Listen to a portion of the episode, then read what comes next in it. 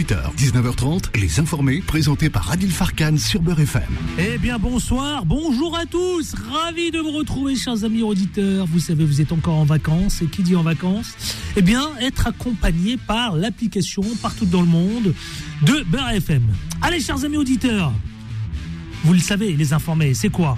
C'est analyser, commenter et décrypter l'actualité. Au programme au sommaire, je vous ai concocté tout d'abord eh bien, une interview.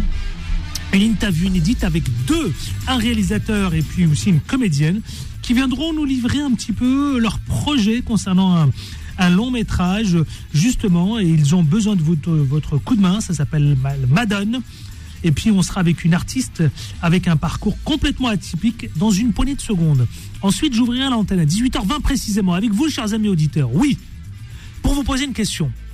Est-ce que quand on voit évidemment l'inflation, la hausse des prix, la société qui évidemment est de plus en plus compliquée, est-ce qu'il vous arrive désormais d'épargner, de préparer votre propre retraite. Comment vous épargnez Sous quelle forme vous épargnez est-ce que vous achetez des, des biens ou est-ce que euh, vous mettez 20 euh, euros, 50 euros que sais-je par mois pour euh, évidemment dans les années à venir? Eh bien on en parlera tout à l'heure au 01 53 48 3000. Vous le savez à partir de 18h15 précisément, juste après l'interview. Et puis avec les débatteurs influenceurs, chers amis auditeurs. Ah là là là là là. Un syndicaliste face à un représentant de Renaissance. Nous reviendrons sur les propos de Kay Saïd, le président tunisien il se fait cogner hein, lourdement. Parce que il accuse les migrants subsahariens de faire de la Tunisie un pays africain. Des propos racistes du président tunisien qui ont, sachez-le, choqué l'Union africaine, qui ont choqué qui ont provoqué un véritable tollé sur les réseaux sociaux. On en parlera tout à l'heure. Notamment, on reviendra aussi sur Pierre Palmade. Nous reviendrons sur la réforme des retraites. Voilà ce qui vous attend. Vous le savez, les informés c'est tout de suite, c'est maintenant, mais surtout en toute liberté d'expression. Les informés. L'interview. Allez, c'est parti, vous savez, pour l'interview exceptionnelle avec justement, en parlant du projet Madone. Madone, enfin, c'est une artiste au parcours atypique, mais je veux qu'on parle avec Kamal Saleh qui est avec nous. Et puis je reviendrai avec vous, chers amis auditeurs. Kamal Saleh, qui est réalisateur, producteur notamment. Bonsoir, Kamal Saleh. Bonsoir Adil. Comment ça va? Quel plaisir de vous entendre, évidemment, Kamal Saleh. Je vous avais eu pour le projet Rhapsody, vous vous souvenez? Très bien, je m'en souviens, et, on s'était même dit que, je reviendrai, donc du coup c'est promesse tenue. Promesse tenue. Aujourd'hui, après le projet, évidemment, du, euh, de l'album, eh bien, vous avez décidé de vous lancer dans un album, un film, une comédie musicale complètement urbaine, hein, c'est bien ça?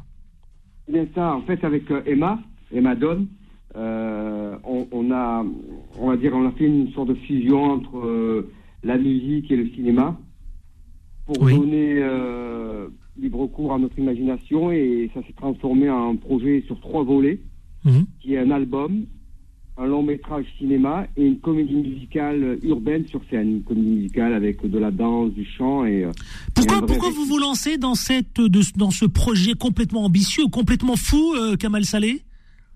Parce que euh, on a, au, départ, l'idée, c'est, euh, c'est, c'est des titres, c'est, euh, la musique, et sans, sans, sans qu'on s'en rende compte, on est parti comme ça en développement, en écriture, et on s'est rendu compte qu'on avait un, vaste projet comme ça dans les mains. On s'est dit, qu'est-ce qu'on en fait? Et puis, de fil en aiguille, on était deux avec mmh. Emma, et on s'est retrouvés. Comment s'est fait la rencontre avec justement Emma Dodd? À peu près à la période, c'est marrant, on se parlait à la radio, on a fait l'émission euh, à, l'époque. Euh, on se parlait du long métrage Plan B, on a une connexion sur les réseaux sociaux. Elle est de la région Marseille, euh, elle est de Marseille, moi aussi. Et puis il y a une affinité artistique comme ça. Et on a, on a décidé de travailler ensemble et, ça a donné ça. Ça a donné un résultat super intéressant. Donc, comme je le disais, une comédie musicale qui retrace qui, euh, qui en filigrane parle des années 80 aussi, et c'est les prémices du hip-hop. À une époque où le hip-hop n'existe pas encore en France, donc on est, il y a quelques échos comme ça avec HIP, euh, HOP. Et D'ailleurs, on vous connaît avec votre film qui a eu un succès euh, comme un aimant à l'époque. Tout à fait, comme un aimant, ouais, comme un aimant qui était sorti en 2000. Ouais. Alors justement, l'artiste au parcours complètement atypique, elle est avec nous, c'est Emma Donne. Bonsoir eh Emma Donne. Bonsoir Emma Donne. Ravi d'être parmi vous. Ben nous aussi, on est ravis, ma chère Emma Donne. Vous, vous êtes une artiste. J'aime beaucoup ce que vous dites. Vous dites euh, mettre des mots dans des blessures. La musique, elle vous a sauvé en quelque sorte. C'est ça Pour quelle raison, Emma Donne Alors exactement, Euh, l'écriture, bah, ça a toujours fait euh, partie de mon quotidien, euh, même quand j'étais plus jeune. Et puis, bah voilà, il y a une épreuve, un drame qui m'est arrivé, un drame familial qui m'est arrivé en, en 2003. Et bah, rapidement, instantanément même, il a fallu que j'écrive pour, bah, pour penser un peu les blessures. Écrire pourquoi euh, Écrire pour libérer, se libérer. Écrire parce que c'est une thérapie aussi, non? Oui, voilà, c'est ça. Parce que c'est une thérapie, parce que c'est un exutoire, ça permet de comprendre des choses, ça permet euh, bah, de mettre des mots aux, aux blessures, quoi, et ça Mhm. permet de libérer euh, des choses qui sont à l'intérieur. Vous dites quelque Et chose qui m'a beaucoup interpellé. Vous dites ma musique, c'est ma musique. Je suis ma musique. Elle est en moi. Ça veut dire quoi ça, Emma Donne Ça veut dire qu'elle euh, elle va retransmettre euh, mes espoirs, mes joies, mes doutes, mes victoires, mes échecs. C'est vraiment en fonction euh, des, différentes étapes qu'on peut avoir dans une vie, bah, la, musique, elle évolue avec nous. Que ça soit l'écriture, que ça soit le, le flow, le rythme, etc. Voilà, c'est quelque chose vraiment qui, qui évolue en fonction de, de, ce qu'on vit. En tout cas, c'est comme ça que je le, que je le perçois. Dites-moi, Emma Donne, Oui. comment s'est fait la connexion avec euh, Kamal Saleh? Tout de suite, ça a matché, euh, comme vient de nous l'expliquer euh, euh, Kamal Saleh? Exactement, ça a tout de suite matché. On a voilà, une affinité artistique. Voilà, on a été, il m'a beaucoup épaulé, conseillé quand j'ai sorti mon livre. Donc c'était en 2021. J'avais aussi un EP qui était euh, qui était d'actualité. Mhm. Et euh, du coup, voilà, on a commencé à, à beaucoup euh, parler de tout ça. Et puis au fur et à mesure, il y a eu ces morceaux-là, ces chansons qu'on a décidé de travailler ensemble. Et comme le résultat était satisfaisant, bah, on a continué, continué, jusqu'à ce qu'on réalise qu'on avait autre chose que, qu'un album. Alors justement, cet album, c'est aussi un, c'est aussi cette comédie musicale, un long métrage aussi, un métrage donc de cinéma et une comédie musicale, des, pro- des projets complètement ambitieux, complètement fous justement. Quelle tournure ça va prendre tout ça, euh, Emma Donne, même si euh, Kamal Saleh vient de nous expliquer la philosophie du projet? Alors, la tournure que ça va prendre, c'est quelque chose de, d'envergure, c'est quelque chose de grandiose, on le sait. La tournure que ça va prendre, bah, on ne sait pas, on sait pas vraiment. Hmm. On ne sait pas vraiment. Là, pour l'instant, euh, donc c'est un album qui, euh, dont les titres vont être présents sur les deux, euh, les deux volets, long Oui. métrage et, euh, et spectacle, Mhm. et comédie musicale sur scène. Euh, voilà, on était deux au départ et six mois après, on se retrouve à, à beaucoup, à une équipe de pratiquement 30 personnes qui bossent autour du projet. Donc euh, voilà, la tournure que ça Il y a des guests, il y a des guests, il y a Faf Larage Oui. qui a fait un, elle a fait un titre avec Faf Larage il y a une dizaine de jours qui est juste magnifique, Ouais. Mhm. qui est le titre éponyme euh, du, du projet Rhapsody. Akhenaton euh, nous fait l'honneur de nous rejoindre. euh, C'est beau, il y a du beau monde. Hein. Ah mais ouais, pour le spectacle, ça, c'est- on attend ça avec impatience. Et, et j'imagine encore un titre, enfin il y a, il y a forcément un titre qui va se faire. Euh, donc il y a tout ça. Et puis euh, il y a trois dates importantes à Marseille. Euh, En septembre, ça c'est euh, le silo. Il y a, le silo, c'est une capacité de 1000 places. Donc il y a- on a trois dates importantes dont on, on, on, on, on- vous en reparlera, on aura les dates euh, définitives. Oui. Il y a le long métrage euh, pour lequel on va faire des projections, des avant-premières à Marseille en- entre juillet et août. Mhm. Ah, et en ressortant le film comme un aimant. Donc on va faire comme un aimant et Rhapsody, le long métrage, pour des projections débat et puis euh, localement au départ, puis on va essayer d'aller dans d'autres villes et exporter le projet euh, un peu dans toute la France et un peu en Europe si possible. Ça, ça sera dans un second temps, mais il y a, il y a vraiment quelque chose à faire. Enfin, il y a vraiment hum, de la place pour, euh, pour un projet pareil. Pour donner une idée justement à nos auditeurs qui nous écoutent partout en France, je voudrais leur donner la couleur musicale de Emma Donne. Justement, si, si vous voulez bien Emma Donne, on va écouter un petit peu un petit extrait de évidemment de votre de votre environnement, de votre milieu, euh, l'univers musical. Écoutons. Et Madone, c'est c'est une battante, quoi. C'est Wonder Woman, ses gamins, sa carrière. Elle y va, elle est déterre. 5 millions, 20 000 projets en même temps. Grâce à sa détermination, elle a fait des progrès spectaculaires en l'espace de quelques mois. Écriture profonde, texte qui sort des tripes. Je trouve que t'es quelqu'un de formidable et franchement, je te soutiens dans tout ce que tu fais. Bombe d'énergie, c'est une force vitale. Et Madone, c'est une Wonder Woman, une guerrière. Elle touche toutes les générations. Elle est capable de déplacer des montagnes pour mener à bien ses projets. Elle va au bout de ses idées, de ses rêves avec une volonté, un enthousiasme inébranlable. C'est la preuve qu'il faut toujours regarder devant et aller au bout de ses rêves. Elle est vraiment comme personne. Elle est époustouflante, elle est incroyable. Gros big up. Comment elle Une guerrière. Un peu décalé, un personnage. Elle est vraiment comme personne. Une musique, elle vient de là. Elle n'a pas fini de me surprendre. Ouais, il faut la suivre. On écoute effectivement Emma Donne, tout ça. Euh, tout d'abord, je voudrais vous poser Génial. la question. euh, d'abord Emma Donne et ensuite Kamal Saleh, véritable Wonder Woman. Mais vous allez chercher où cette énergie euh, Wonder Woman? Ah, cette énergie, elle est, elle est en moi, comme la musique, voilà, tout par de là. Kamal Saleh, vous Euh, confirmez une vraie, une véritable Wonder Woman? Mais, mais, mais c'est, fou le résumé, ce que je viens d'entendre, mais c'est, c'est tout à fait ça. C'est ça, c'est une énergie, euh, c'est de la puissance euh, et, et c'est de la motivation en barre. Et, et on va dire que euh, la force qu'elle a et, et puis la motivation qui se combine entre la mienne et la sienne, ça donne quelque chose, quelque chose de puissant dont nous, qui nous dépasse. On se demande, nous-mêmes, on se regarde, on se dit, mais comment on arrive à, à- à mener à bien tous ces projets de front. Et c'est, euh, c'est ça, c'est vraiment tout ça. C'est un résumé, mais excellent. C'est vraiment tout, ça, tout à fait ça. Nas, euh, euh, Oui, oui, oui, Kamal. J'allais rajouter, et, euh, après, comment, comment dire, sans être maladroit, euh, ben, elle, elle a des enfants. On, on- on peut en parler, elle a cinq enfants, Emma. Quand on la voit, on a l'impression qu'elle a 20 ans. Et quand je, je me dis, voilà, il doit y avoir des, des, des hommes ou des femmes qui ont des fois des, des doutes dans la vie euh, ou euh, qui se disent c'est difficile de ré- Bravo. réussir à faire les choses. Et là, c'est un exemple, mais euh, Bel exemple. Ah ouais, mais magnifique. Vraiment, Bravo Emma, bel Emma. Donne. Justement beaucoup, alors, euh, justement pour concrétiser euh, ce projet concernant donc la comédie musicale, le long métrage, tout ça évidemment. Je sais que vous avez besoin de nos auditeurs, notamment, qui puissent vous soutenir, tous celles et ceux qui nous écoutent partout en France, Kamal Saleh, Emma Donne. Justement, vous faites un, vous lancez un crowdfunding, hein Oui, c'est ça, on a lancé une cagnotte, crowdfunding ou, ou même financement participatif. On a mis, euh, ça fait presque un an qu'on travaille dessus, donc nous, on a, on a mis pas mal de, de finances et autres. Et si, si, euh, voilà, et si- s'il y en a qui veulent rejoindre le projet pour, pour euh, participer, donner un coup de main financier et autres, ben, ils sont les bienvenus. Je crois qu'Emma se souvient du, euh, du site qui est Rhapsody en scène, c'est ça? Oui, c'est ça. Donc c'est rhapsodyenScène.com. Euh, voilà, vous avez tout le descriptif, il y a tout le descriptif du projet sur le site avec euh, l'onglet euh, Rhapsody en scène, donc le crowd- crowdfunding. Rhapsody en scène. Crowdfunding, le Rhapsody en scène. En scène. Si pour toutes celles et ceux qui veulent vous soutenir, vous accompagner financièrement, ils sont les bienvenus. Il y a Voilà, des contreparties, c'est-à-dire que... Ouais, c'est ça. Il y a des contreparties sympas. euh, voilà, vous pouvez venir assister au tournage. Il y a aussi des masterclass qui vont être organisées.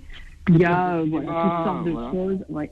Des places pour l'avant-première. Il y a des affiches euh, dédicacées. Enfin voilà, il y a plusieurs. euh, tout est bien expliqué sur euh, sur euh, le site Rhapsody en scène. Sur le site, ouais, ouais. Ouais, ouais. Et Kamal Saleh, vous dites quoi pour celles et ceux qui nous écoutent? Je dis que c'est un vrai beau projet et, euh, que, et que, que c'est un projet qui n'a pas fini de parler de lui, donc c'est que le début et il va y avoir encore plein, plein de belles choses et, et on passera dans les villes euh, avec le film sous le coude pour aller leur montrer euh, ce film-là dans les salles et on passera aussi dans les salles euh, qui nous accueilleront pour, euh, pour présenter le show musical. Et c'est un vrai, vrai projet qui parle, c'est un peu pour ceux qui ont aimé Comme un aimant, c'est dans la veine de Comme un aimant avec, euh, on va dire, une ambition sociale. Et, qui va aussi au-delà de ça, parce qu'on parle du, en filigrane du fléau de la toxicomanie dans les années 80. Et il y a un personnage qui traverse toute l'histoire et qui, grâce à la musique, on va dire, réussit à se faire de la musique comme un, un exitoire et se sort un peu de, de ses galères.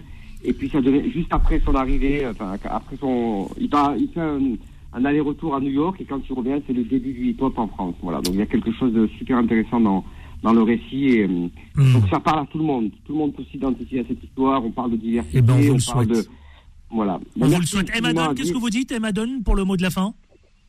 Pour le mot de la fin, euh, ben, Rhapsody. voilà, Rhapsody, c'est euh, c'est vraiment euh, quelque chose de grandiose, c'est un projet d'envergure. euh, on est euh, voilà, on est tous au service de ce projet, on travaille on travaille d'arrache-pied. Et il y a un gros message aussi au niveau de la culture et de l'ouverture d'esprit à travers euh, bah, à travers ce- film d'inclusion, d'éducation populaire. Et euh, voilà, l'idée, c'est vraiment de faire une passerelle entre Oui. euh, des populations qui n'ont pas forcément accès à la culture et, euh, et nous et ce projet. Je La terminerai, culture, je terminerai justement. Je vais récupérer une déclaration que vous avez faite là justement. Toute peine et toute douleur est une passerelle vers le bonheur, Emma Donne, n'est-ce pas? C'est ça. Exactement. Merci à vous et on vous souhaite le Exactement. bonheur. Évidemment, on vous souhaite tout le bonheur euh, de la concrétisation de ce projet, comédie musicale à la fois et ce long métrage et tout ça. Merci infiniment, ma chère Emma Donne. Bon Merci courage. infiniment. Vous. Saleh, réalisateur, donc rappeuse. Eh avec grand plaisir. Kamal Saleh, réalisateur et producteur de cinéma. Merci et bon courage à vous deux. hein. À très bientôt. Merci beaucoup. Merci beaucoup. À 18 très vite. À très vite, 18h15, on lance la pub et on se retrouve avec vous, chers amis auditeurs, 0153 48 3000. Est-il aujourd'hui temps d'épargner? Est-ce que vous épargnez justement? Euh, Vous commencez à vous en soucier? C'est la question que je pose aujourd'hui, c'est le sujet du jour. C'est parti. Les informés reviennent dans un instant. Beurre FM, 18h, 19h30, les informés, présentés par Adil Farkan. Et c'est parti, vous le savez quoi? C'est votre espace de liberté. Eh bien, on lance le jingle, c'est à vous de jouer, chers amis auditeurs. La question que je pose, suspense, jingle. 01 53 48 3000. Les informés vous donnent la parole. Je veux vous entendre partout en France, justement, nous livrer votre euh, opinion. Vous savez quoi, face à l'inflation, face à, la, à, à- à- à cette réforme des retraites, face à la, évidemment, à la complexité de notre société aujourd'hui, comment vous faites pour préparer votre retraite? Est-ce que vous épargnez Premier scénario. Est-ce que vous investissez dans des biens Deuxième scénario. Est-ce que vous vivez euh, dans le présent, vous disant bon, ben, on verra demain ce qu'il adviendra Comment vous faites au fait? Comment vous, comme, évidemment vous faites pour vous arranger dans votre quotidien? 01 53 48 3000, le standard est ouvert. Je vous attends. Venez en parler avec euh, nous, justement, les auditeurs. Je vais confronter leur point de vue, justement, et je veux que les auditeurs aussi se parlent entre eux, partout en France, du nord au sud, 01 53 48 3000. Est-ce que vous songez à épargner? Est-ce que vous épargnez? Est-ce que vous êtes préoccupé par, justement, le, le fait d'épargner? Je vous attends au 01 53 48 3000. Oui, c'est parti, le standard est ouvert. Là maintenant, on ne bouge pas, chers amis auditeurs.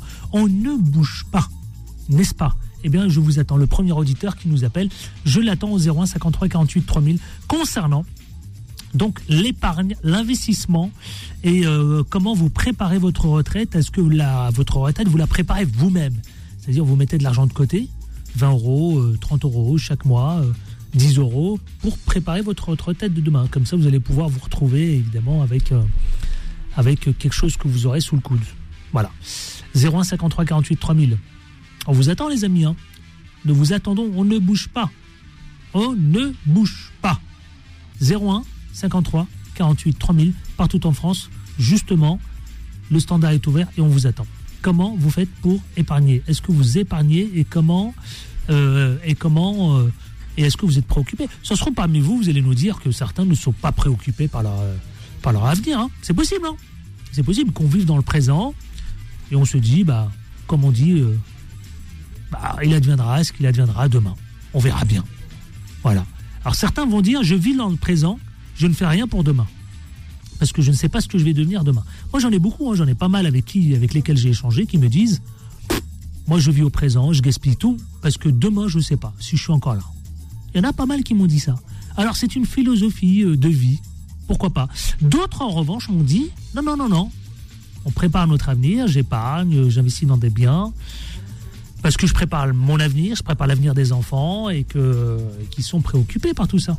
Eh oui, allez, tout de suite, je vais prendre nos auditeurs au 01 53 48 3000. Xavier, bonjour Xavier, vous nous appelez de quelle ville, mon cher. Xavier? De Conflans, Sainte-Honorine. Conflans-Sainte-Honorine, ville sympa, Conflans-Sainte-Honorine. Hein? Bah oui, Ouais, c'est vrai, on vit tranquille là-bas. hein. c'est ça. Dites-moi tout, mon cher Xavier. Bah moi, je suis pour euh, l'épargne. L'épargne. Pour épargner.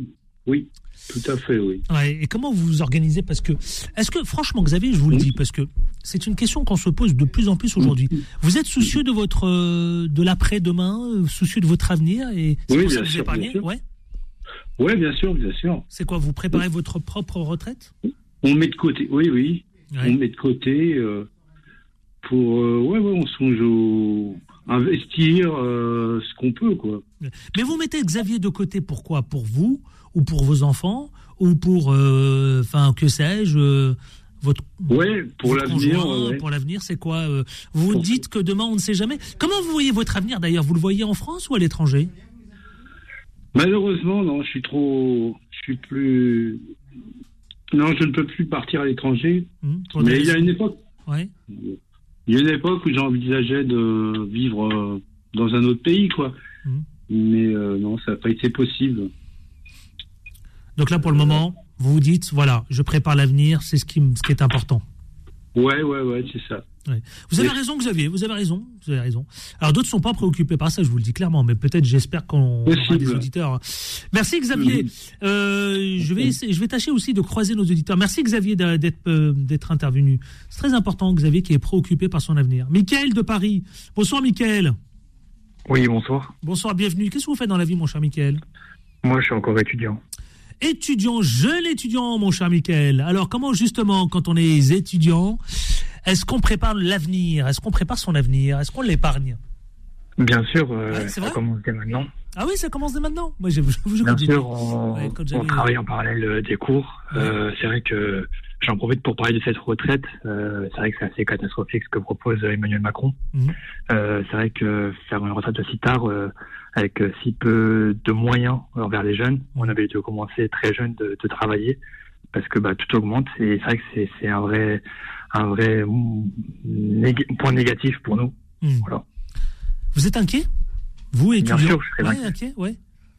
Bah, je me dis plus tard, euh, si je commence à travailler dès maintenant. Vous avez quel âge, Michael J'ai 24 ans. Ah, 24 ans, vous êtes jeune, effectivement. Vous commencez à épargner dès maintenant?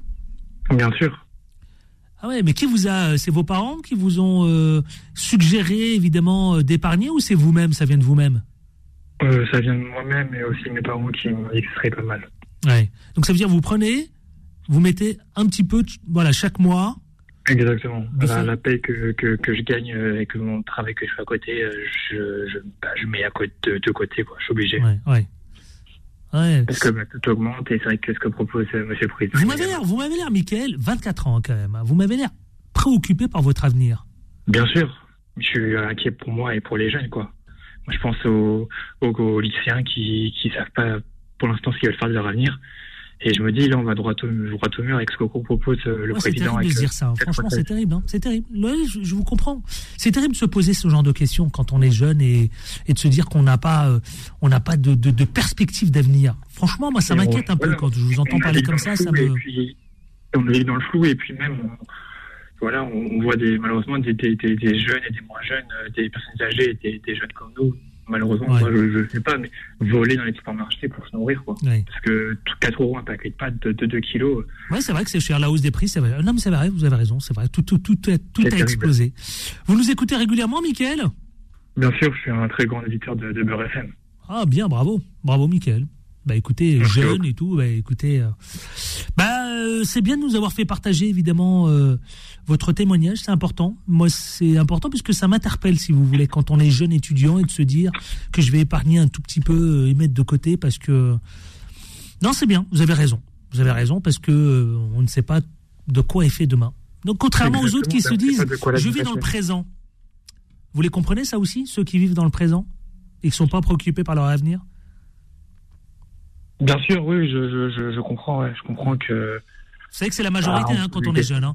Moi, j'ai échangé avec quelques euh, certains. La majorité des jeunes sont préoccupés par le présent et pas par l'avenir. hein. Donc vous, ce que vous faites, c'est bien. Vous avez une maturité, Bah, et une longueur d'avance. C'est bien.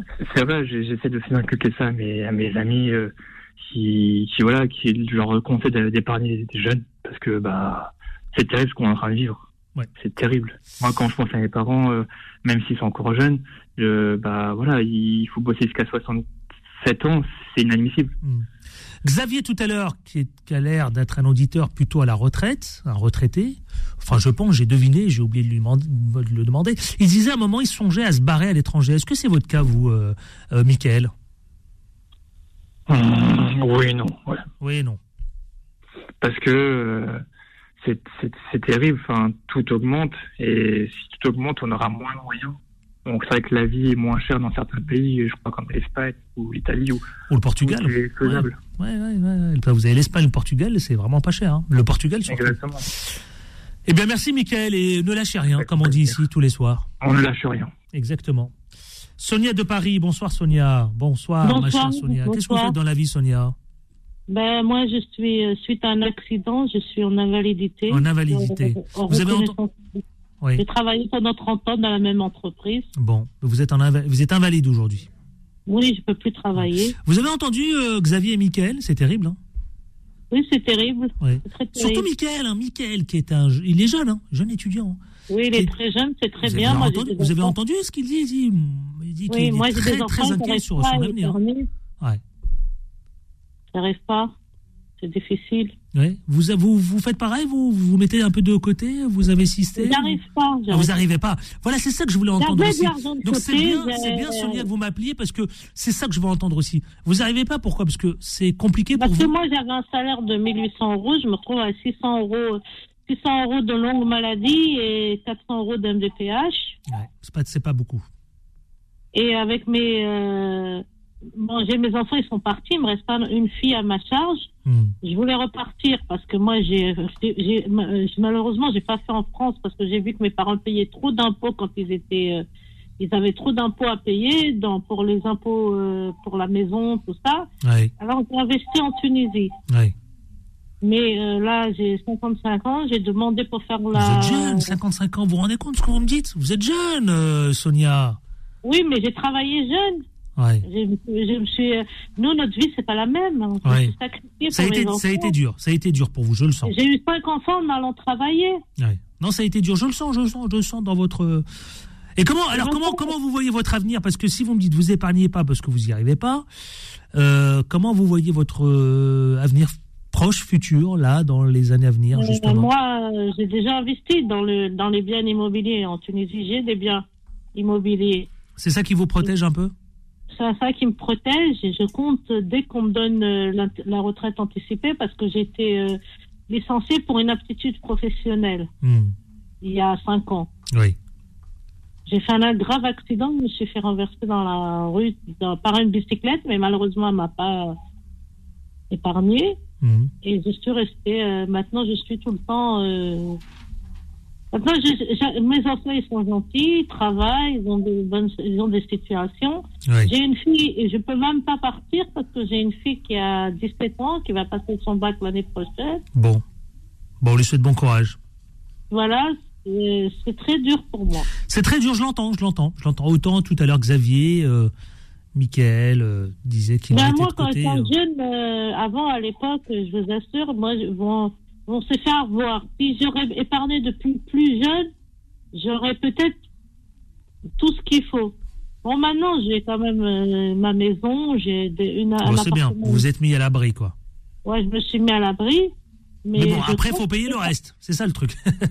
Non, si par exemple, on me met la retraite, oh, quand même, j'ai travaillé 30 ans, j'ai eu 5 enfants et j'ai pas le droit à la retraite anticipée parce que j'ai, je peux plus travailler. Là, je cherche des formations, des choses comme ça Hmm. pour trouver euh, un petit travail parce que moi, j'ai la main toute droite paralysée. Ils rigolent pas. euh, Et rigolent puis, euh, en plus, ma vie, elle a pas été, moi, ma vie, elle a pas été facile. Ne lâchez rien, essayez de, évidemment de vous faire accompagner. Merci, ma chère Sonia. euh, et on vous souhaite gentil, plein de, bonnes merci, plein voilà. de bonnes choses. Si, Merci euh, moi, je voudrais, s'il y a un sujet sur la toxicomanie, je voudrais Oui. euh, euh, en parler parce que j'ai un cas. On le traitera, on le traitera, on le traitera. On l'a déjà traité ici. Hein. On l'a déjà traité. Oui, on, Vous non, mais je vous, inquiétez pas, si vous êtes une fidèle auditrice des informés, vous ne manquerez pas ce sujet. Oh, on l'a souvent, on l'a souvent, on l'a souvent traité. Je l'ai souvent traité ici, la toxicomanie. Oui, mais on en reparlera. j'ai- euh, je mets la radio tout le temps. euh, On en parlera, on en parlera parce qu'évidemment il y a, il y a l'actualité qui nous oblige à le faire. Donc on en parlera très prochainement évidemment. Merci ma chère Oui, Sonia. j'aimerais bien. J'aimerais Merci. bien. Très 18h30 important. 18h36, 18h36 précisément. Nous lançons la pub et on se retrouve dans une poignée de minutes, notamment avec les débatteurs influenceurs, mais vous aussi, au 01 53 48 3000, je vous attends.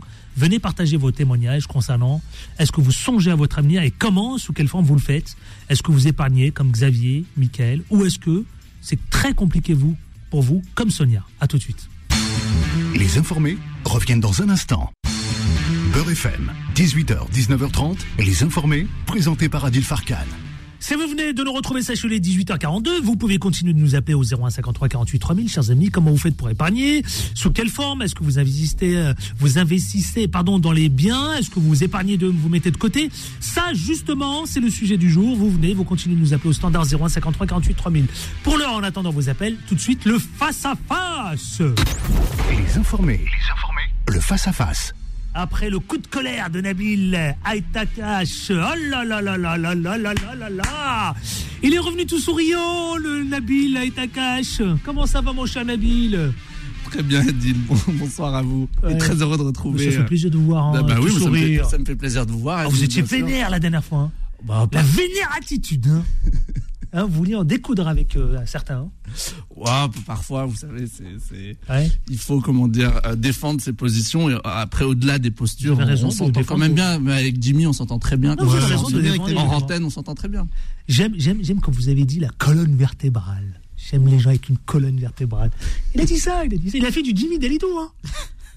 Non mais attends, Jimmy Dalidou, bonsoir. Bonsoir. Il a fait du Jimmy Dalidou. Tu m'étonnes. Jimmy Dalidou, il s'est vénère. Non mais pas comme vous, vous êtes... Vous êtes Non, surtout quand je lui ai dit que c'était un pilote de clochette, drone. hein, lui, c'était un pitbull, lui. hein. Surtout Jimmy, quand je lui ai dit qu'il pilotait des drones. Ah ouais, ah, Jimmy, c'était, c'était du lourd. hein.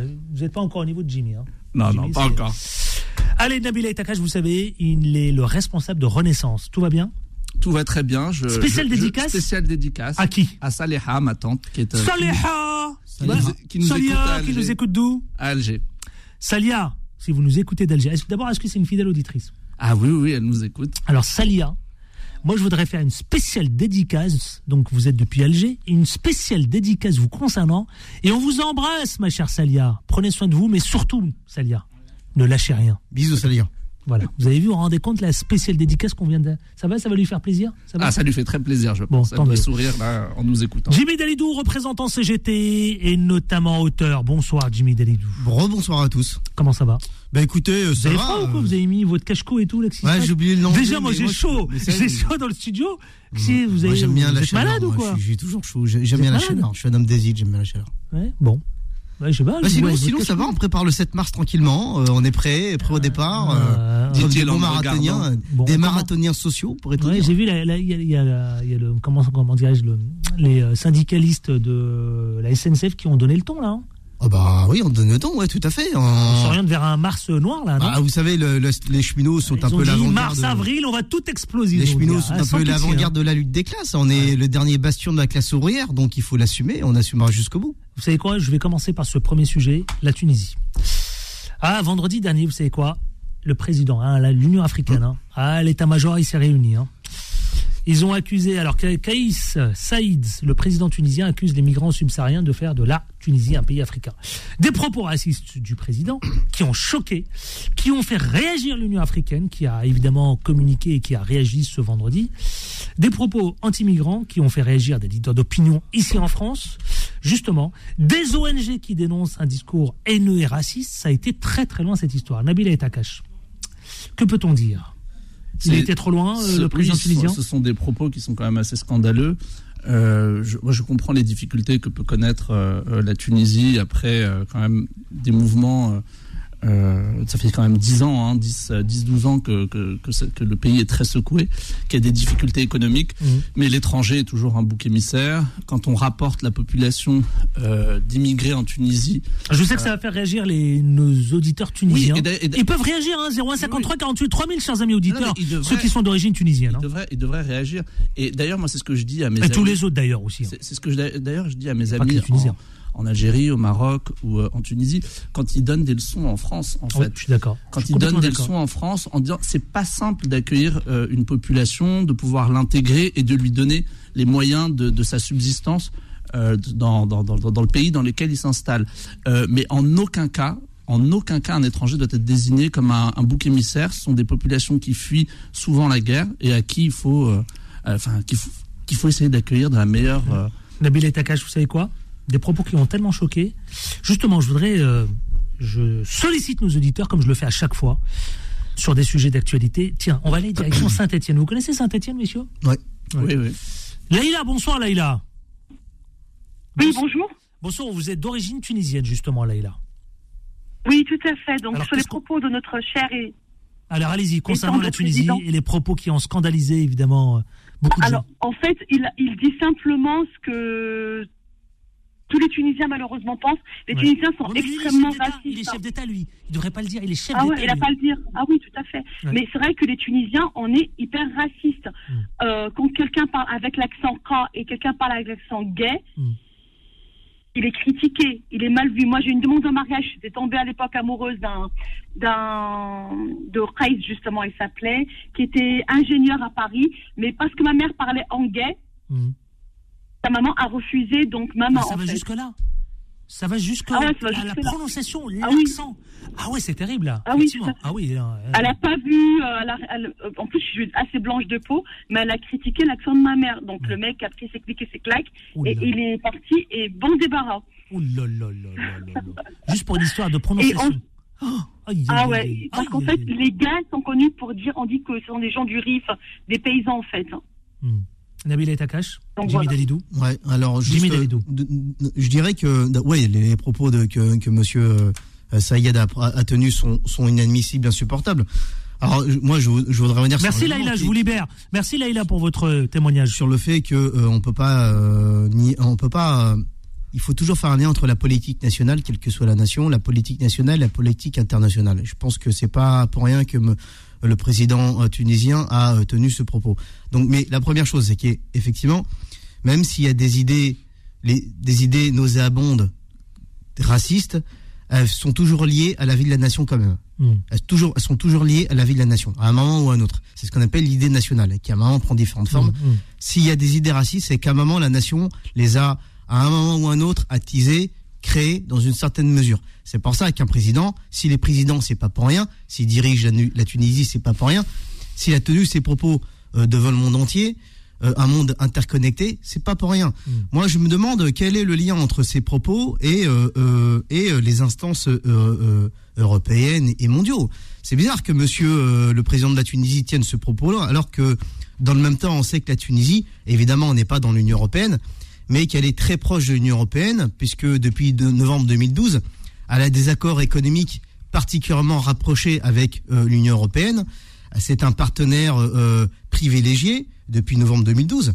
Et euh, on sait que donc de fait, elle est, euh, vous, savez, vous savez, depuis 2011, la Tunisie, l'économie de la Tunisie, c'est. Donc vous euh, dites, euh, vous, il a pas lâché ses mots pour je- rien. Ouais, ouais, ouais. alors Ah, je ça va loin je- ce que vous dites. hein. Oui, mais je finis. C'est-à-dire Je que c'est pas anodin, c'est quand même terrible de se dire ça. Je, hein. je finis. Euh, Oh en là 2011, là là là. l'économie euh, tunisienne s'est détériorée, totalement détériorée. Oui. Elle était à 100%, la dette était à 100% du PIB. C'est-à-dire qu'en fait, l'État était en faillite. Il faut dire les choses comme elles sont, l'État était en faillite. Et en tant que par- partenaire privilégié de l'Union européenne depuis novembre 2012, elle est liée à ce qu'on appelle les PAS, les plans d'ajustement structurel de l'Union européenne qui financent la Tunisie pour qu'elle puisse se requinquer. Donc moi je pose la question, c'est bizarre que le, président tunisien pose ce genre de propos totalement inacceptables et immondes, alors que dans le même temps, il y a des accords économiques, des accords commerciaux privilégiés avec l'Union européenne, alors que la Tunisie est liée au plan d'ajustement structurel directives européennes qui sont émises par l'Union européenne. Je rappellerai que la- le Fonds monétaire international finance la reconstruction de la Tunisie et que dans le même temps, sur le plan international, certains pays africains doivent se positionner parce qu'il y a un bloc du Nouveau Monde à l'Est. Et je vous rappellerai que l'UA est intervenue, mais c'est pas pour rien. Parce que l'UA, qu'est-ce qui s'est passé? L'UA a clairement dit, l'Union Hmm. L'Union africaine a africaine. clairement dit qu'elle était pour le développement d'une idée qui, qui est les États-Unis d'Afrique. Hmm. Et les États-Unis d'Afrique, l'UA a compris que les États-Unis d'Afrique, elle était liée aussi au nouveau schéma mondial qui, se, qui est amorcé, boosté par le bloc du Nouveau Monde à l'Est, et notamment l'entente sino-russe. Bon, Donc, à un moment, la Non, Tunisie. mais- Attendez, à mon avis- attendez. Ah ouais, non, mais. non. Vous nous dites des choses quand même qui. Donc, le président tunisien, je pense que, je pense que, effectivement, encore une fois, l'Union européenne qui lui a donné l'autorisation Non, parce qu'on va aller jusqu'au Ah non, c'est pas quoi possible. C'est l'Union européenne qui, a, donné mais, non, mais, l'autorisation de, dire ses propos. non, mais il est en obligation de se positionner. Soit il est pour l'Est, soit il est pour l'Ouest. Et euh, Non, en faisant, faut- en, faut- en te- tenant ses propos, il s'est clairement positionné. Là, là, là, il faut remettre un petit peu de simplicité. Euh, moi, moi, je regarde Allez. les faits et je je suis pas dans Non, c'est factuel. Non, non, non. Non, c'est pas, non, c'est de l'interprétation ce que, ce que. Ah, ce je te Fred que a le. FMI finance la C'est de reconstruction l'interprétation. de Tunisie. Nabil Je pense qu'il faut être- Aitakash. Je pense qu'il faut être beaucoup plus factuel et voir que la Tunisie euh, est un pays qui, qui, comme, enfin, qui est secoué depuis quand même euh, le printemps euh, arabe, qui a euh, dégagé Ben Ali, qui était une, éco- une économie euh, kleptocrate, euh, qui s'accaparait euh, toutes les richesses de ce pays et qui malheureusement a laissé une grande partie de la population dans le dénuement. Donc il n'y avait pas de, il y avait pas vraiment d'économie. Enfin, il faut le dire. Il y avait une économie de service. Il y a quelques, il y a, il y a, mais tout était concentré dans, dans, dans, dans les mains de quelques personnes.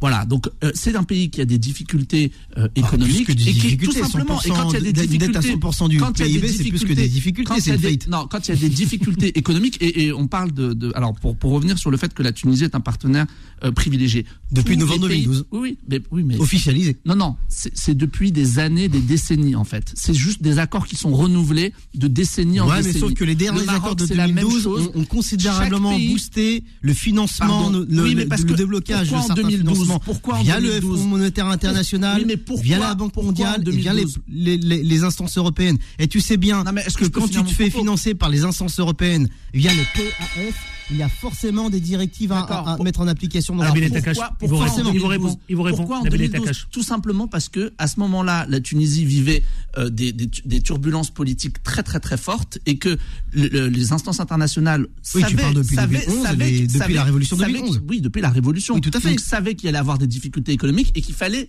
euh, soutenir la Tunisie pour pouvoir l'aider. Exact. Mais le problème, c'est que Ouais, ça mais ça veut dire, mais ouais, mais via jamais. ces instances-là, ça veut dire subordination. Donc, à un moment, on Oui, mais te demande de se- subordination, ça veut pas dire. positionner. Oui, mais C'est d'accord. Oui, si c'est un- petit peu la même logique que l'Ukraine, en fait. Pardon, moi je veux revenir sur C'est un petit peu la même revenir- non, non, logique propos, s'il vous plaît. propos. Takash dans l'ordre et ensuite après Jimmy Dalidou. Moi, je veux revenir sur les propos du président tunisien qui sont, quoi qu'il arrive, abjects. Voilà, tout simplement. Ah, on est d'accord. Et ils disent beaucoup de, euh, du monde d'aujourd'hui. C'est-à-dire que, on a des, pays euh, qui sont fragiles euh, démocratiquement et qui, quand ils sont fragiles et qui ne savent pas répondre euh, aux, difficultés économiques du pays et des opportunités qu'ils n'arrivent pas à donner à leurs concitoyens, les jettent, leur jettent ce, genre de propos tout simplement pour euh, voilà, trouver un bouc émissaire utile et qui euh, fait. Enfin, c'est- tellement plus facile que de dire, bah, on ne sait pas comment créer des emplois, on ne sait pas comment vous assurer un minimum de services publics. Il fait du populisme Il fait du, c'est, du populisme. C'est du populisme. qui- qui- Du Zemmour. En fait, il fait, voilà, il fait ça et c'est, d'ailleurs Zemmour l'a, l'a, l'a, l'a salué. Et il l'a salué. C'est, le seul Bah, responsable. il a repris une théorie de seul- de Zemmour, c'est, le seul, c'est le seul responsable politique français qui l'a, Théorie salué. fumeuse. Mais ça dit quoi aussi derrière?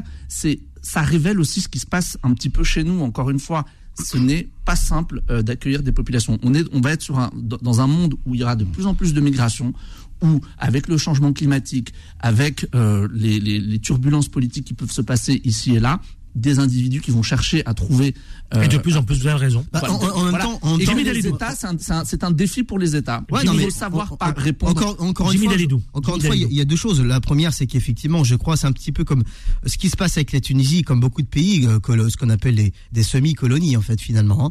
C'est un petit peu comme l'Ukraine lorsque Zelensky va euh, demande à BlackRock de reconstruire son pays, en fait. Vous voyez, c'est que exactement pareil. C'est-à-dire qu'à partir du moment, à partir Non, du mais- moment où la le, le président tunisien a des accords économiques avec l'Union européenne et qu'elle est soumise, encore une fois, aux politiques d'ajustement structurel, c'est qu'à un moment ou à un autre, on va lui demander euh, une, une position politique. Et c'est là que je voulais en venir. C'est que les pays comme la Tunisie et tous les autres pays du monde, qui sont un peu des disons-le franchement, Non, des semi-colonies. ils sont, que ils sont, indépendants politiquement. Oh Ils sont Oh là, indépendants, politiquement, mais Aïe, ils aïe, sont aïe. pas, ils sont totalement dépendants sur le plan financier, sur le plan financier. C'est ça le problème. Dépendant de qui? Bah, dépensant des grands pays impérialistes, du genre euh, la France, du genre l'Allemagne, qui les pays impérialistes organisés Arrêtez au niveau européen, ils sont totalement subordonnés. en- en ils 2023. sont indépendants sur le plan politique, Non, mais mais, ils sont pas du tout dépendants, totalement sont- je subordonnés sur le plan indépendant. financier. Je- Et moi, ça, c'est un pays problème. et Moi, je suis indépendant. pour la collaboration entre les nations. Une Point. collaboration, une oui, mais pas de- collaboration entre les nations. indépendance Elle peut être économique. Ah, il y a collaboration et subordination. Parce que dans l'impérialisme, la La collaboration, c'est la colonisation. Nous ne sommes plus dans un. la ligne de démarcation entre les deux, elle est très, fine. Il a raison, Il faut sortir, fait il faut colonial. sortir de cette lecture de l'histoire. Il y a eu une histoire malheureuse et sur laquelle euh, nous faisons notre travail en France euh, sur ce sujet, mais il n'y a plus de fait colonial. Alors oui, Ah, il y a plus de fait colonial. Alors, Ah, non, donc bah les non, néocolonies en plus. tout cas, en donc cas- après 1958, les néocolonies, euh, quand il y a eu par exemple dissolution de l'AOF et de l'EF, les néocolonies n'existaient pas pour toi. Non, qui- Donc des- la politique d'association de De Gaulle, Moi, je parle de n'existait pas. 2023. Qu'il y ait eu des interférences Le- dans et, le passé. les- ce qui s'est passé en Guinée, par exemple, le passé. euh, entre Chacun 58 un tour de et rôle, s'il vous 73, plaît. entre 58 et 73 en Guinée, la guerre du Biafra, etc. Ça n'existait Ouais, pas. mais je suis le désolé, Rwanda je suis en désolé, 94, ça n'existait pas. En fait, on- on et est les ingérences de la- du SDSE et, euh, et, des, euh, et de l'impérialisme français dans ces pays-là, ça mais en n'existait fait, pas. c'est gênant pour toi qu'un président tunisien. c'est ce que t'appelles de la collaboration, en fait, tu reviens sur l'histoire parce que tu ne te dis. C'est gênant pour toi qu'un président tunisien dise que c'est euh, difficile, enfin que pardon que enfin de qui Bah, désigne ça- les, les Africains comme des boucs émissaires dans sa société. Bah, c'est une- gênant pour toi. Donc derrière, il faut que tu remettes la faute sur les anciennes puissances coloniales. Ça n'a rien à voir. Rien à Là, c'est un président tunisien qui s'exprime élu démocratiquement. encore une fois, sur les propos du président, le peuple est chef tunisien a- Oui, non, mais il est, est chef d'État. justement, Voilà. justement, si les chefs d'État, il doit prendre tous les, il a, il a pris, il prend tous les aspects en considération, pas seulement les idées de la nation tunisienne, comme on le dit tout à l'heure,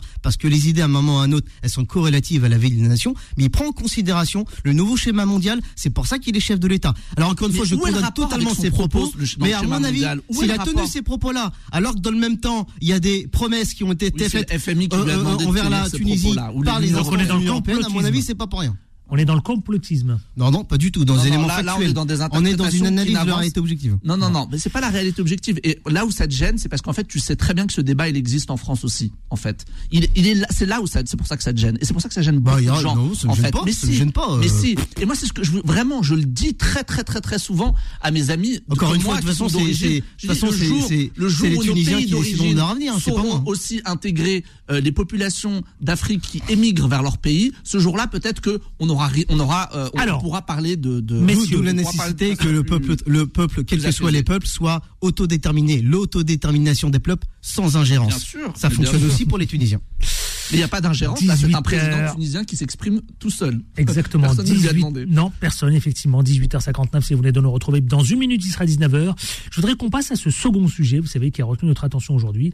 Enfin, tous les jours quasiment, c'est la réforme des retraites. Euh, D'abord, deux choses, deux aspects. La SNCF qui a décidé de paralyser, vous savez quoi, tout le mois de mars et le mois d'avril, certainement. En tout cas, ils ont effectivement euh, se sont exprimés tout à l'heure. Et puis la réforme des retraites, des retraites, pardon. Pourquoi aujourd'hui il n'y a pas de de pertinence de comparer ces systèmes entre eux, c'est-à-dire pays voisins, l'Allemagne, l'Espagne, l'Italie, le Portugal. Pour quelle raison, Nabil Takash Pourquoi aujourd'hui on se pose cette question que les exemples de nos voisins européens, européens pardon, euh, évidemment, qui sont souvent brandis partout dans les débats ici en France, eh bien Alors- ils disent que euh, c'est complexe et différent. Pour quelle raison? Alors, enfin, déjà, il y, y a un point commun euh, entre tous les pays européens après la Seconde Guerre mondiale, c'est que tout tous les pays européens ont souhaité créer un État-providence avec euh, une branche euh, euh, assurance, euh, sécurité sociale et retraite qui se basait sur euh, les cotisations. Donc maintenant, ça c'est ce qu'on appelle le système par répartition qui, nous, qui oppose qui s'oppose au, au système par capitalisation qui existe chez les Américains, où c'est eux qui doivent mettre l'argent de côté pour, euh, pour leur retraite. Nous, nos États en Europe, ils permettent, en fait, via des cotisations, de, de, euh, d'avoir euh, une retraite, une pension, une fois, une fois après, enfin, je veux dire, une fois arrivé à la retraite. Ce, qui est ce qui est difficilement comparable, c'est qu'on n'a pas les mêmes enjeux. On a le même enjeu démographique, on n'a pas la même situation. En France, on fait encore, enfin, on fait encore globalement des enfants. Euh, c'est entre 1,8 et 2,2 euh, d'enfants par euh, par femme. Dans des pays comme euh, comme l'Italie, l'Espagne, il y a moins d'enfants. Donc tous ces tous ces pays, ça ne sert- on peut pas comparer des choses quand la réalité démographique déjà est complètement euh, différente d'une partie de l'Europe euh, à une autre. Donc voilà. Et en plus après on a des systèmes qui ont euh, des, des spécificités. En France, nous, on a Alors pour quelle raison Nabil Takash partout, partout dans les médias d'ailleurs, on dit oui effectivement, il faut faire comme nos, pays voisins, il faut. Ah non, alors ce qui est sûr, c'est que nos pays voisins, ils sont tous à des âges de départ à la retraite, un, un âge légal de départ à la retraite bien plus élevé. Nous, on est à 62 ans quand euh, tous les autres, quand l'Espagne est en train de le passer à 67 euh, euh, et que le- l'Allemagne est déjà à l'Allemagne. 60 l'Allemagne est à 65, etc. Donc voilà, c'est la différence, elle est là aussi. Hein. Jimmy Ah. Il y a quand même. Alors, il y a quand même quoi? Ouais, non, mais il y a quand même une, une certain, un certain parallèle à faire, dans une certaine mesure. euh, Parce que, vous savez, le problème, c'est que dans d'autres pays, ils partent euh, pas forcément plus tôt à la retraite, mais ils vivent mieux. Mm. Alors qu'en France, on part pas forcément plus tôt, mais on vit, tout, on vit pas bien. Concrètement, euh, vous savez, quand. euh, donc, effectivement, il y a des conditions d'existence différentes. Mm. Il y a aussi des conditions de travail différentes. Et il y a aussi des conditions de production différentes. Vous produisez pas et vous vivez pas de la même manière en Grèce sous un euh, beau soleil au bord de la mer qu'à Paris euh, dans le 93 à Aulnay-sous-Bois. Et ça, tout le monde le sait. Mais dans le même temps, on nous dit concrètement, euh, euh, Oui, bon, il faut travailler plus longtemps, mais dans le même temps, vous savez, on peut pas lier, on, doit faire le lien entre la retraite, ce qu'on nous demande, ce qui est inadmissible de travailler plus longtemps, et le salaire. Je vous rappellerai quand même que euh, le salaire brut, le SMIC brut en France, il est à 1700 euros, qu'en en, en Belgique, il est à 1950 euros, qu'en Allemagne, il est à 1987 euros, que au Luxembourg, il est à 2387 Non, non, mais faut pas euros. Et euh, alors ceci est donc il n'y a pas d'augmentation de salaire en France, alors que dans les autres pays européens, on touche quand même mieux, on vit quand même beaucoup mieux. Donc c'est pas la même chose. Donc dans ce dans ce sens-là, il faut comparer les choses. Qu'est-ce que vous voulez nous dire par là? Donc Bah, il faut je- augmenter le SMIC bah, ici un en moment, France? euh, lorsque vous, lorsque vous dites aux Français, salaires? bah, je- j'en- j'arrive, lorsque vous dites aux Français, tu dois travailler plus longtemps, retraites. Mais je n'augmente pas ton salaire. Et pire, je, je mets en application un- une politique d'exonération des cotisations patronales hors TPE, PME, parce que pour moi, il reste des victimes. Et que dans le même temps, vous voyez vos voisins qui touchent plus au niveau salaire, qui vivent mieux, bah oui, bah forcément, ça va pas. Non, Donc à un mais- moment, euh, euh, à un moment, il faut être cohérent. Donc dans, cette- dans une certaine mesure, il faut faire le parallèle, forcément. Ensuite, sur le, ensuite, euh, je dirais que vous savez sur, vous donne sur- la parole, Nabil Etaka, sur la j'ai bien retraite, sur la retraite en France, le, le, le pouvoir a compris une chose, c'est qu'il a perdu la bataille de l'opinion, mais il n'a pas perdu la bataille du porte-monnaie. Au contraire, il l'a gagné. Vous voyez? Donc, euh, euh, et il a très bien compris. Qu'est-ce qu'au que niveau- ça veut dire bah, ne, pas, ne pas perdre la bataille du porte-monnaie? Je comprends pas. Bah oui, bah oui, bah euh, il a, euh, je, par exemple, je prends un exemple concret, euh, la retraite pour tout le monde, la réforme des régimes spéciaux, mais la- le régime spécial des parlementaires, il a été réformé, oui. Celui des, des, des- des par- des députés Ouais, a été non, réformé en non. 2017. Oui, il a pas été En réformé. 2017, Pas du bien tout. sûr que si. Pardon, C'est pas vrai. en avantages, euh, 2017, en nature. c'est pas vrai. Donc, non, non, c'est pas donc vrai. on, Non, passera les vrai. détails nationales, hein, puisque vous savez, la, la, la retraite. Il reste celui des sénateurs, la, mais celui la, des la retraite, des députés la, retraite était est une. Ils ont, ils- ils- le gouvernement est, est en train de jouer sur le portefeuille parce que les grévistes, malheureusement, à un moment ou à un autre, ils vont être étouffés financièrement. Et ils ont, ils ont compris deux choses. Premièrement, c'est que la défaite des, des syndicats, si on, si malheureusement il s'avère qu'on perdait la bataille, qu'on perdrait la bataille, ouvrirait la porte au rassemblement national. Et l'extrême droite, le pouvoir, tes copains Macron, ils ont besoin de l'extrême droite pour être élus en, 2010 en 2027 notamment. Ah bon, Etaka Et la deuxième chose, c'est que euh, euh, Donc Non, donc non, la combat. Donc, voilà, il faut, il faut, droite, donc, combat, ce que je veux dire par là, c'est qu'il y a une politique nationale, il y a une politique qui est anticipée, notamment par les macronistes pour 2027, et la politique nationale, c'est pas la même que la politique en Allemagne. Hmm. Donc, mais au niveau, là, là où je voudrais intervenir en tant que syndicaliste, c'est qu'à un moment, quand vous dites un, tra- un, peuple, un travailleur allemand, bah toi, je vais te donner quasiment 2000 euros, tu travailleras plus longtemps, et tu auras des conditions de travail meilleures, Etakash. bah à un moment, il faut faire Quand on écoute parallèle. Jimmy c'est c'est pas du tout la même chose. Ça veut dire qu'en gros, on est le seul pays en Europe, si je le comprends, le seul pays en Europe évidemment où on n'a pas revu le SMIC, où la revalorisation des salaires n'a pas été évidemment euh, mis euh, sur la table, et en même temps, dans le même temps, on réclame cette réforme des retraites, alors que d'autres, évidemment, ont augmenté leur salaire, ont augmenté le SMIC, etc., etc. Quand on écoute ça, c'est limpide. Alors, c'est indéniable, c'est indéniable qu'il y a un problème de salaire en France. C'est indéniable. Et euh, nous, depuis 5 ans, enfin depuis 2017, on a quand même essayé de travailler sur euh, le, le fait de redonner du pouvoir d'achat. Bon, ça s'est fait sur la suppression de la taxe d'habitation, mais aussi sur les primes Macron qui permettaient aux entreprises de, euh, de redistribuer un petit peu quand même de, de, Mais de ça la- bouge de la pas. valeur. C'est timide. Mais c'est vrai que les salaires en C'est timide, c'est non, timide. non, non, mais alors c'est Ah, ce c'est sont plus des que timide, il Et le y a rien. Il y a rien. C'est même pas timide, en il a raison, c'est Ils ont envoyé ça. deux trois oui, chèques mais tu à- pour d'exoné- le peuple tu parles, d'exonération, mais le problème il est là. Bah oui, C'est que mais des- patronales, notamment pour les multinationales. Oui, mais le président de la République, il peut quand même euh, taper du poing et dire voilà, il est temps de. C'est compliqué. Là, il y a une réflexion qui est menée bah actuellement. Pourquoi c'est compliqué Il y a la loi. Ah, ça veut dire qu'il a un outil, il a un véhicule qui est à sa disposition. Bien sûr. Ça veut dire qu'il n'a pas le contrôle de la France et qu'il obéit aux directives des monopoles capitalistes qui eux payent plein d'impôts. Je vais répondre à. Un président peut tout faire. Il y a un problème. Il y a un problème sur les. Non, non, il y a un problème. Si tu fais voter une loi pour faire augmenter les salaires. Non, non, il y a un problème. Oui, mais non. Par 49.3, tiens, tiens, par 49.3. Ah si, ça existe. le salaire par 49.3. Pourquoi ça existe n'existerait pas. Bien sûr, non. Pas possible, parce que Pourquoi tu pas le SMIC par 49 tu augmentes les salaires, quand tu augmentes les salaires, tu crées mécaniquement une inflation. Hmm. Le problème, c'est qu'il faut que les entreprises aient la possibilité d'augmenter les salaires. Pourquoi nous, on est sur une politique de réduction des impôts de production, de baisse des cotisations euh, patronales d'exonération aussi. Explique-moi pour, favoriser pourquoi il y a eu inflation alors qu'il n'y a pas eu d'augmentation des salaires. Non, mais c'est que c'est comment ah, il y a eu y a eu inflation là bah, l'inflation c'est. Si tu ah, syndicaliste Il mérite un tiens. Il. Elle est drôle il est bon. Attendez, il est pas drôle. Il a été bon, là. Euh, l'inflation, elle n'est pas créée que par un seul phénomène. L'inflation, c'est, euh, je ne veux pas euh, embêter nos auditeurs avec ça. C'est de la bah, création de masse, c'est la création de masse monétaire.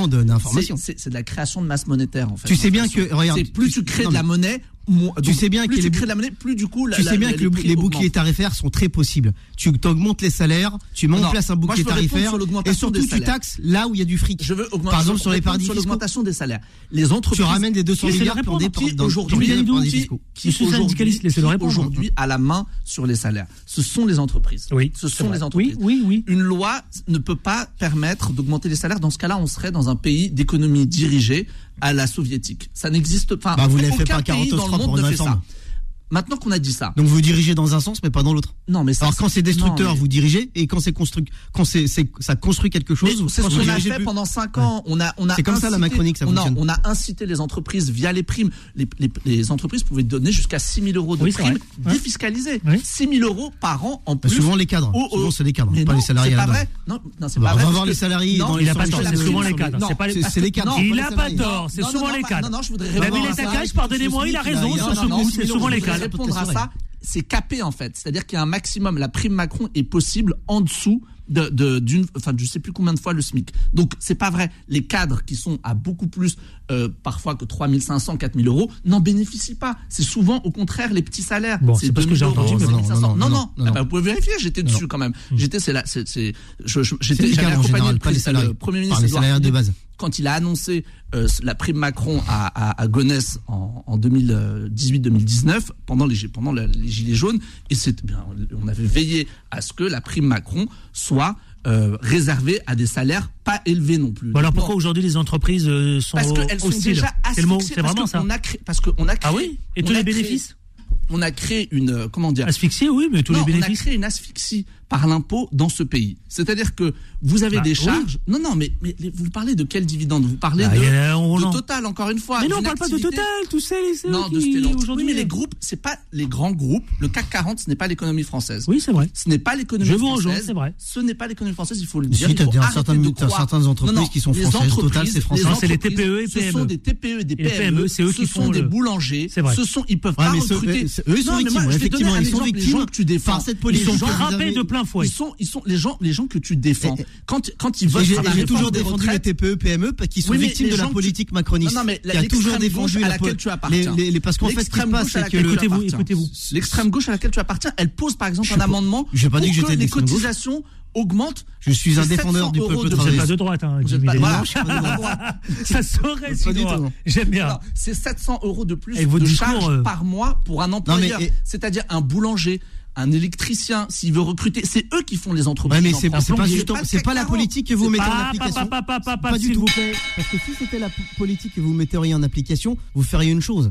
C'est que vous, euh, vous taxeriez plus les monopoles capitalistes, donc les multinationales, parce que c'est justement les TPE, PME qui meurent socialement, qui crèvent en ce moment, c'est parce que vous refusez d'augmenter les taxes sur les super profits des monopoles capitalistes. Et ceux qui ne payent pas, c'est les TPE. Tu n'arrêtes pas de le répéter. Et ça, c'est ce que vous avez couvert lundi. Non, tu n'arrêtes pas de le répéter tous les lundis. C'est faux. Je te rappelle qu'on a voté une taxe. Bah alors les 200 milliards, hein, on a 200 milliards dans les bah paradis fiscaux. C'est le mensonge. C'est pas une bonne chose. C'est euh, que Macron, ton président a appelé l'optimisation fiscale. C'est ce que j'appelle du voile à la nation. Au mensonge que tu viens de dire? Je te dis qu'en fait. C'est un élément factuel. Non, c'est pas un élément factuel puisqu'on a, voté au niveau de l'Union européenne Allez voir sur une le... taxe pour tous les surprofits liés à ah, l'envolée ah, des, attaques prix de, du carburant. De, de 2%, 2%, je crois que c'est Non, non, c'est 15%. Donc 15%, arrête, c'est rien, s'il te plaît. Et cette Arrêtez de raconter des ah bêtises, il est en train de dire Nabil. Non, eh, tu sais pourquoi c'est rien 15% tu Parce que c'est plusieurs. Écoutez-vous, attendez, il va vous dire pourquoi vous racontez n'importe quoi. Nabil est à cache.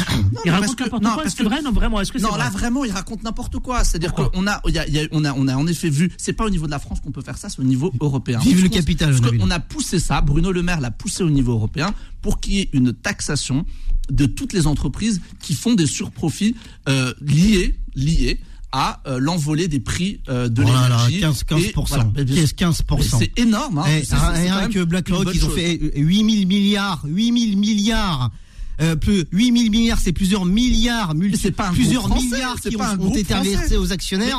Et vous parlez de 15%. Qui et si les 15% française. étaient vraiment quelque chose, une avancée sociale, les gens pourraient payer leur loyer. Ce n'est pas, du tout le cas. Alors revenons, justement, c'est très intéressant ce débat qui s'est installé entre vous. C'est pour ça que je l'ai laissé volontairement. Mais revenons à notre. Mais ça, se tout se rejoint, tout se évidemment se retrouve avec cette réforme des retraites. Franchement, la réforme des retraites aujourd'hui.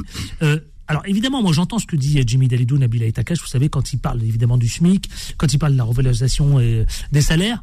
Euh, est-ce que ça, le chef de l'État, évidemment, il est sensible à ces questions-là? Alors, bien, évidemment. Est-ce que ça peut faire avancer la réforme des retraites? En ce moment, ce qu'on nous a demandé. Parce que j'ai cru comprendre que, que le gouvernement, l'exécutif, tendait l'oreille. En, en, ce moment, on est en train de travailler sur ce qu'on appelle le partage de la valeur en France. La valeur, c'est quoi? C'est la richesse qui est produite par le pays.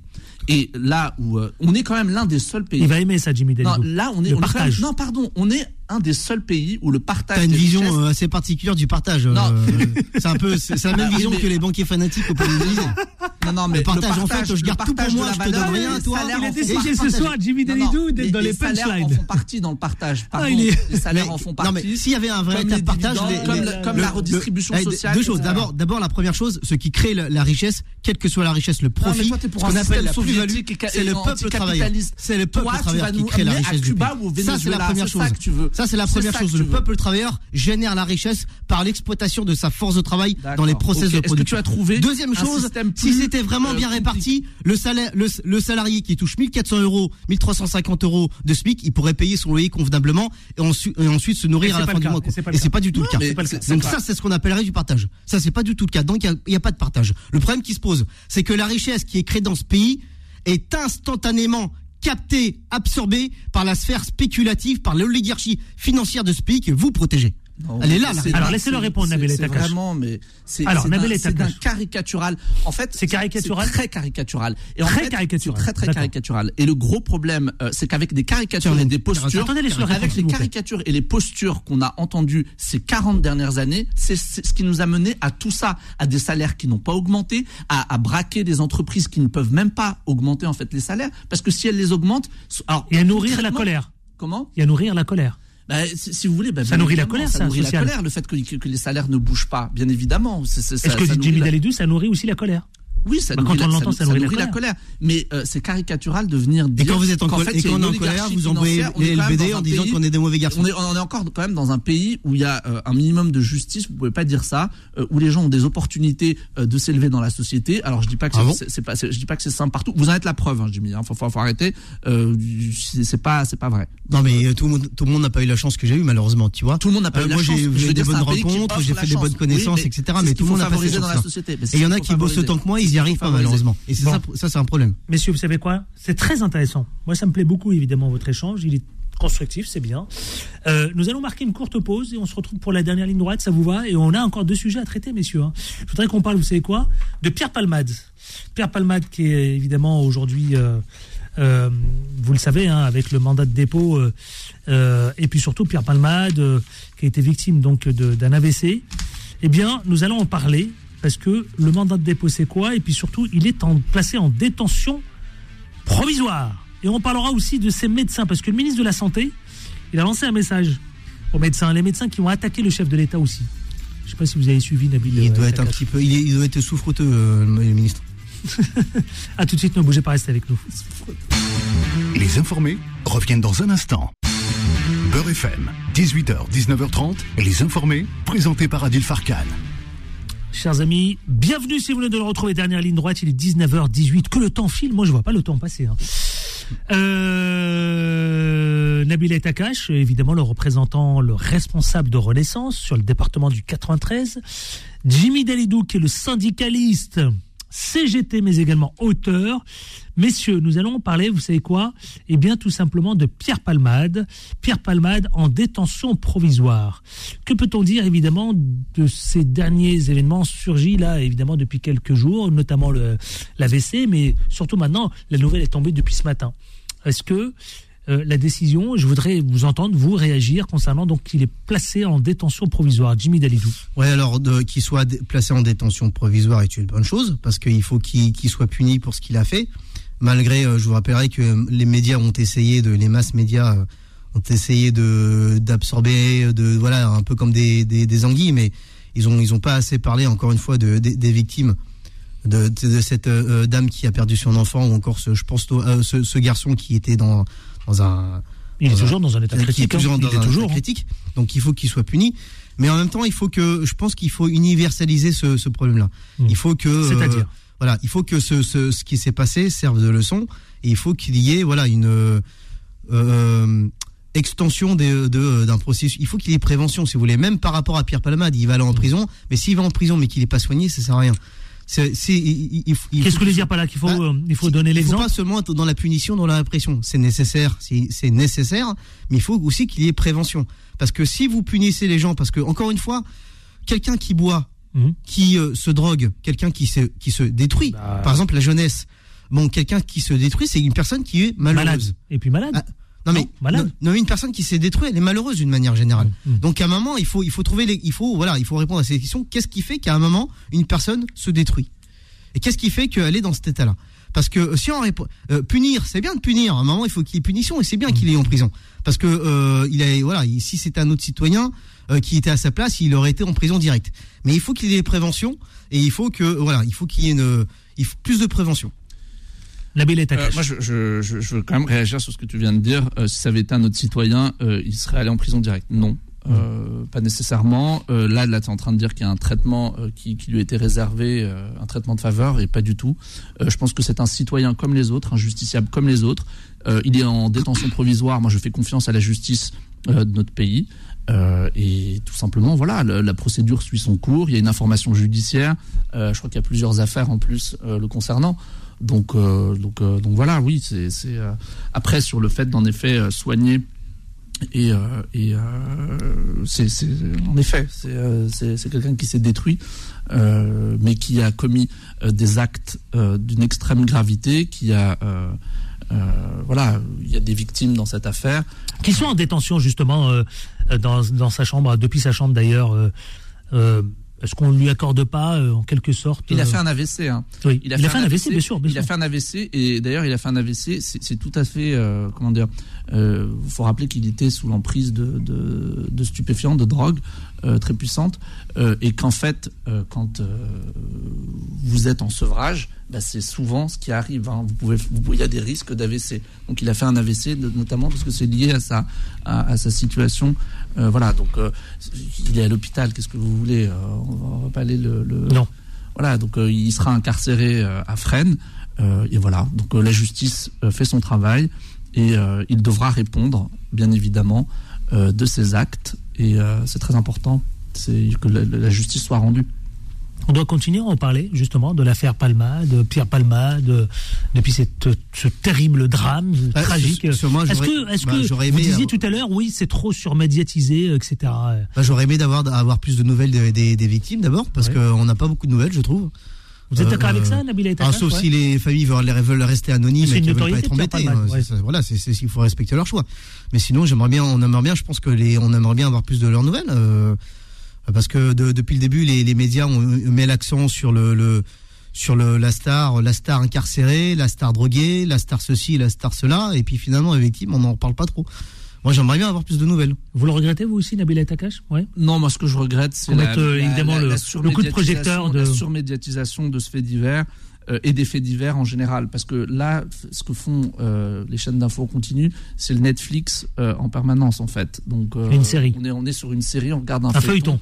On regarde un feuilleton ces dernières, euh, voilà. Et je je sais pas en fait ce que ça apporte concrètement en fait dans le. Je, crois qu'il faut simplement faire confiance à la justice, euh, que ce soit cette affaire-là ou qui implique une personnalité médiatique ou euh, un citoyen qui n'est qui, qui ne- n'est pas connu, je pense que la justice doit faire son travail, tout simplement. Ensuite, qu'il y ait des leçons à tirer de, de ce fait divers, très certainement, mais comme pour tous les autres faits divers qui arrivent tous les jours, tous les accidents de la route dont on ne parle pas, et les euh, faut le dire quand même, hein, les accidents de la route, c'est une des plus grandes causes de mortalité euh, dans notre pays. Mhm. Euh, on ne parle pas des, des, des 3000 autres faits divers euh, comme ça tous les jours. Vous savez quoi, dernier sujet qui a retenu notre attention, c'est le ministre de la Santé, François Braun, justement.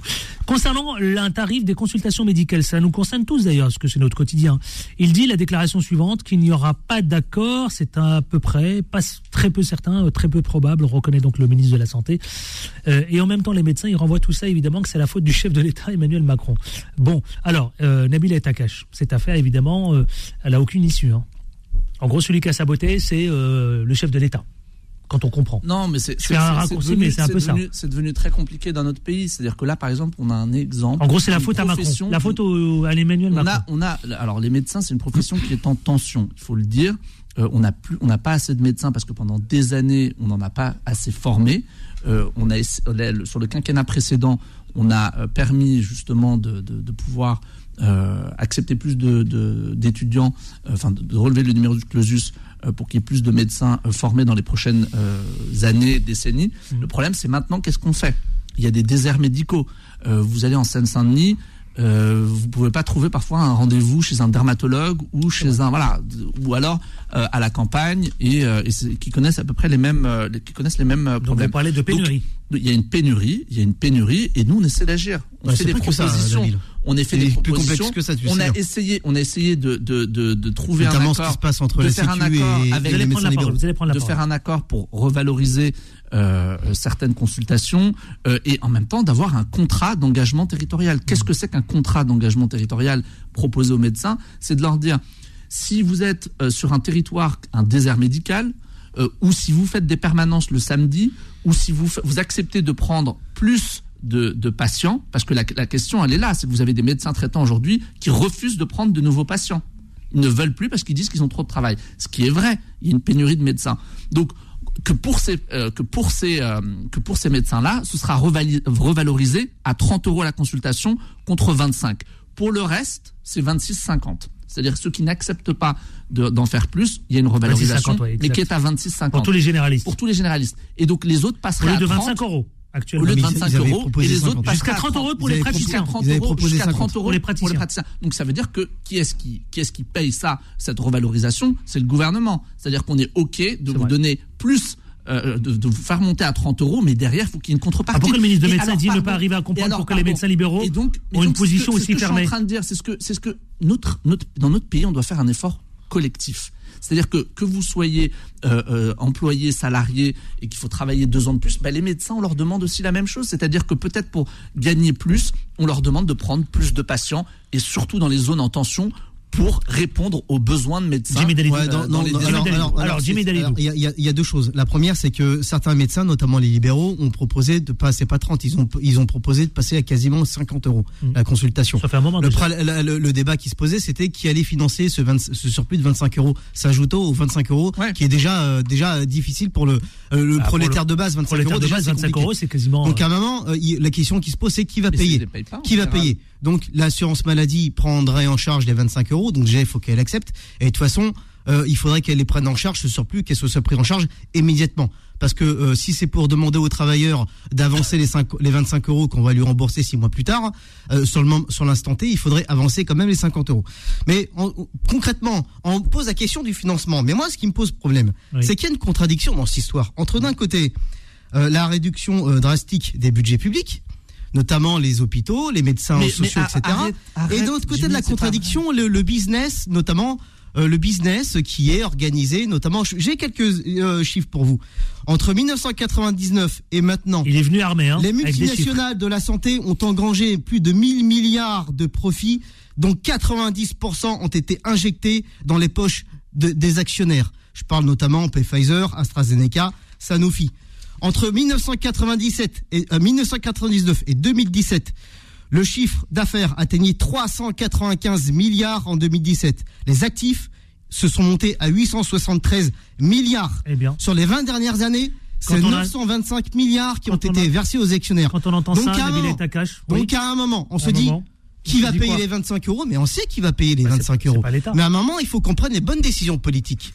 Vous voyez Et ça revient à ce qu'on disait tout à l'heure. en fait, ces C'est-à-dire que ces gars-là, vous n'allez pas chiffres, chiffres. Ces chiffres, ce sont des chiffres consolidés sur des années, euh, sur 40 ans. Ça ne veut strictement rien Non. dire. Non, ce que je dis, c'est qu'impôt ah, est égal à arrêter. argent public. Non, mais servi- non, On impôt est égal à non, non, argent mais en public. fait, Jimmy, il faut être et- et sérieux. qui est égal à Jimmy, service pardon, public je vais te le dire, il faut être très très sérieux. Il faut très très Soin. sérieux. Tu ne peux pas prendre les profits d'une entreprise au niveau mondial et te dire que sur les Alors, le- comment sur les t'expliques profits au Alors, niveau comment mondial, Alors, on va aller financer, on va aller financer les les, les Alors on va comment t'expliques que le, le taux d'imposition ça est passé de n'importe quoi. 28%, Non, ça 28% dans les années ce que tu 2000, racontes. il est passé à 19%. Ça veut dire qu'en fait, plus on fait du fric, moins ils ont payé d'impôts. Je te rappellerai Non, que l'impôt je est égal pas argent ça public. pardon, Argent public Jimmy, est égal service sérieux public. et ça n'a égal pas parce que ce n'est pas hôpital public est égal médecins sociaux. Ouais. Il faut aller chercher l'argent là où il est. En tout cas, une vraie. En tout cas, les hôpitaux, évidemment, il y a une vraie fragilité, vous le reconnaîtrez, Nabil Takash. Mais oui, mais il y a 20 milliards qui ont été mis en plus. C'est mais, enfin, c'est ce que c'est ce que c'est ce qu'on ne comprend pas, c'est que notre pays, ça fait 5 ans. euh, Ils sont fragilisés. qui est- qui Vous avez privatisé les par hôpitaux. 40 ans, par 40 ans. Vous de- avez de- de- privatisé d'inaction hôpitaux. et de justement l'absence de réforme. Un nouveau Et nous texte, je le rappelle, va être proposé au ministre dans trois mois. Merci à Nabil Takash, le responsable de Renaissance sur le département du 93. Merci, au plaisir. Merci, un grand bonjour à Saleha qui nous écoute à Alger. Voilà, absolument, lui, on la salue chaleureusement. Jimmy Dalidou, Merci représentant CGT, mais Ouais. également auteur. Merci, Tout à fait. Merci au à tous. plaisir. Bisous. Bilan Nenman à 20h, Vanessa à 21h. Quant à moi, à demain avec autant de plaisir, vous le savez. Mais surtout, on, ne lâche rien. On ne lâche rien. Retrouvez les informés tous les jours de 18h à 19h30 et en podcast sur beurrefm.net et l'appli Beurrefm.